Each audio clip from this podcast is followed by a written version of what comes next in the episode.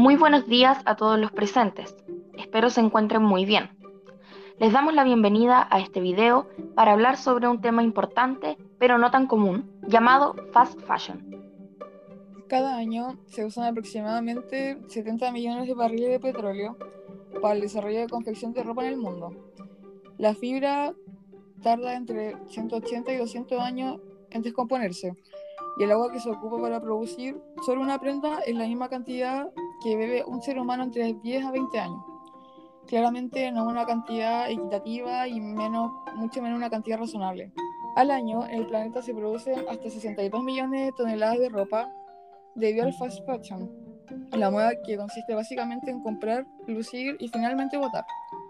El 85% de prendas terminan en vertederos y basurales, produciendo más contaminación del aire y sobre todo en el suelo. En Chile, el fenómeno no es una excepción. De a poco se implementaron con gran éxito algunas empresas internacionales de retail que practican este modelo de producción, como Zara, HM, Chain, etc. Debido a este boom, las empresas ya existentes en el país tuvieron que adoptar este acelerado sistema para poder competir a la altura. Las personas pasaron de comprar prendas por temporada, otoño, invierno, primavera, verano, a comprar semanalmente los recambios de las tiendas. Se llegó a contabilizar que existen más de 52 colecciones al año. Y justamente de la intranquilidad y la preocupación de ciertos colectivos nacen movimientos como la moda sostenible, que pretende cambiar el sistema de la industria textil y paliar el impacto medioambiental causado previamente por el ser humano. A raíz de la toma de conciencia de muchos consumidores, surgen varios movimientos basados en la moda sostenible. Cada vez somos más conscientes de la importancia de cuidar el planeta y así poner en contexto esta realidad, dando a conocer la problemática a los actores relevantes de la sociedad e industria textil, a través de un plan comunicacional especializado que promueva el desarrollo de políticas particulares, tales como la conciencia o la toma de decisiones consecuentes. Esto se ha propagado básicamente como un virus, ya que desde su aparición, en lugar de contrarrestar, la problemática se ha multiplicado, así como también han surgido otras problemáticas nuevas. Tal es el caso de la empresa Chain. Su punto de venta está ubicado en China, uno de los países que lidera la producción y manufactura de productos de baja calidad, con menores costos de inversión y en el menor tiempo posible. Esta empresa no es la excepción. Distintos usuarios de la red han informado tener problemas con los productos que reciben, ya que se desgastan muy rápido, hasta con un uso de alrededor de un mes. Y esto finalmente claramente tiene como consecuencia el fast fashion. Y para concluir, consideramos, en base a toda la información entregada, que el sistema capitalista nos manipula con sus ideologías e imposiciones, haciéndonos creer a los consumidores que nosotros somos los responsables del daño que causamos al ambiente. Cuando verdaderamente las grandes empresas y franquicias son las que empeoran al planeta, no necesariamente aquellas que producen moda. El mundo debe concientizar sobre el uso responsable y limitado de todo aquello que consumimos, reflexionar y repensar nuestros hábitos. Para mejorarlos se requiere empezar de pequeñas acciones y en medida de lo posible concientizar a las personas que nos rodean. Podemos usar la moda del momento siempre informándonos de las marcas y productos que consumimos.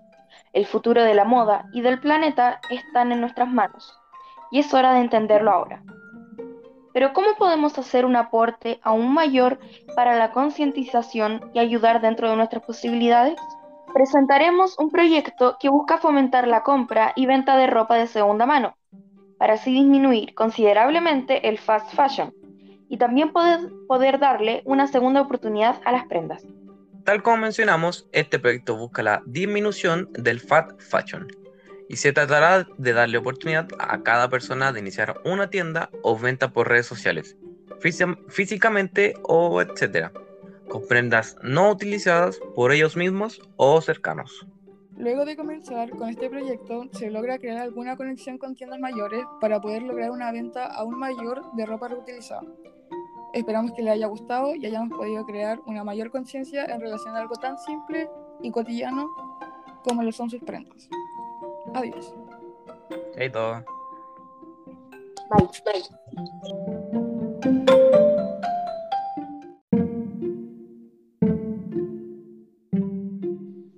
buenas tardes a todos los oyentes, esperando que se encuentren muy muy bien. Les damos la bienvenida junto a mis compañeros Rodrigo y Nicole Valdés a un nuevo episodio de Educación Científica.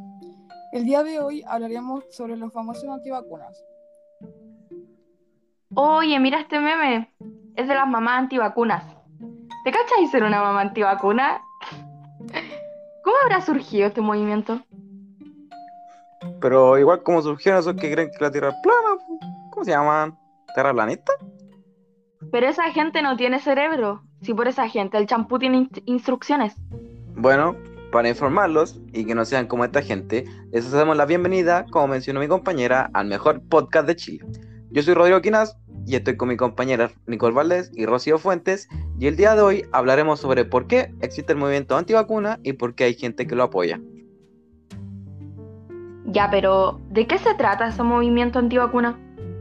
Este movimiento podría definirse como un colectivo de personas que por diferentes motivos, que podrían ser sanitarios, religiosos, científicos, políticos también, por ejemplo, y hasta filosóficos, llegan a creer que el acto de vacunarse es casi como un atentado contra la salud, dejando fuera los beneficios que pueden aportar. Son grupos muy presentes y reivindicativos, que realmente aportan información que no es contrastada y aparte científica, pero que aún así se han visto afectadas las coberturas vacunales en algunos países. Ya, ¿y cómo surgió todo este movimiento? O sea, ha habido una controversia continua alrededor de ciertas vacunas, y como estas se ven relacionadas con el autismo y gracias a estos padres preocupados.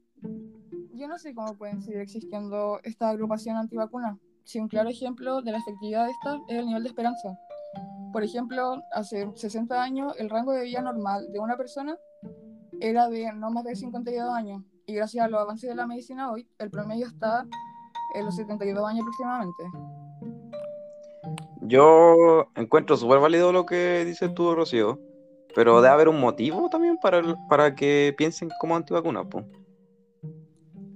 Sí, po. Yo igual en parte comparto ciertas opiniones con los antivacunas porque su opinión nace desde el miedo de no saber qué están metiendo a tu cuerpo. Pero creo que hoy en día hay muchas herramientas para poder informarse bien y dejar la ignorancia de lado. Sí, es verdad. Hoy en día uno puede informarse de todos lados, sobre todo en las redes sociales. Por ejemplo, el otro día vi una noticia en Instagram donde uno, un hombre rechazó en múltiples ocasiones que se le administrara la vacuna contra el COVID. Tiempo después dio positivo para el virus luego de realizarse el PCR tras presentar dificultad respiratoria.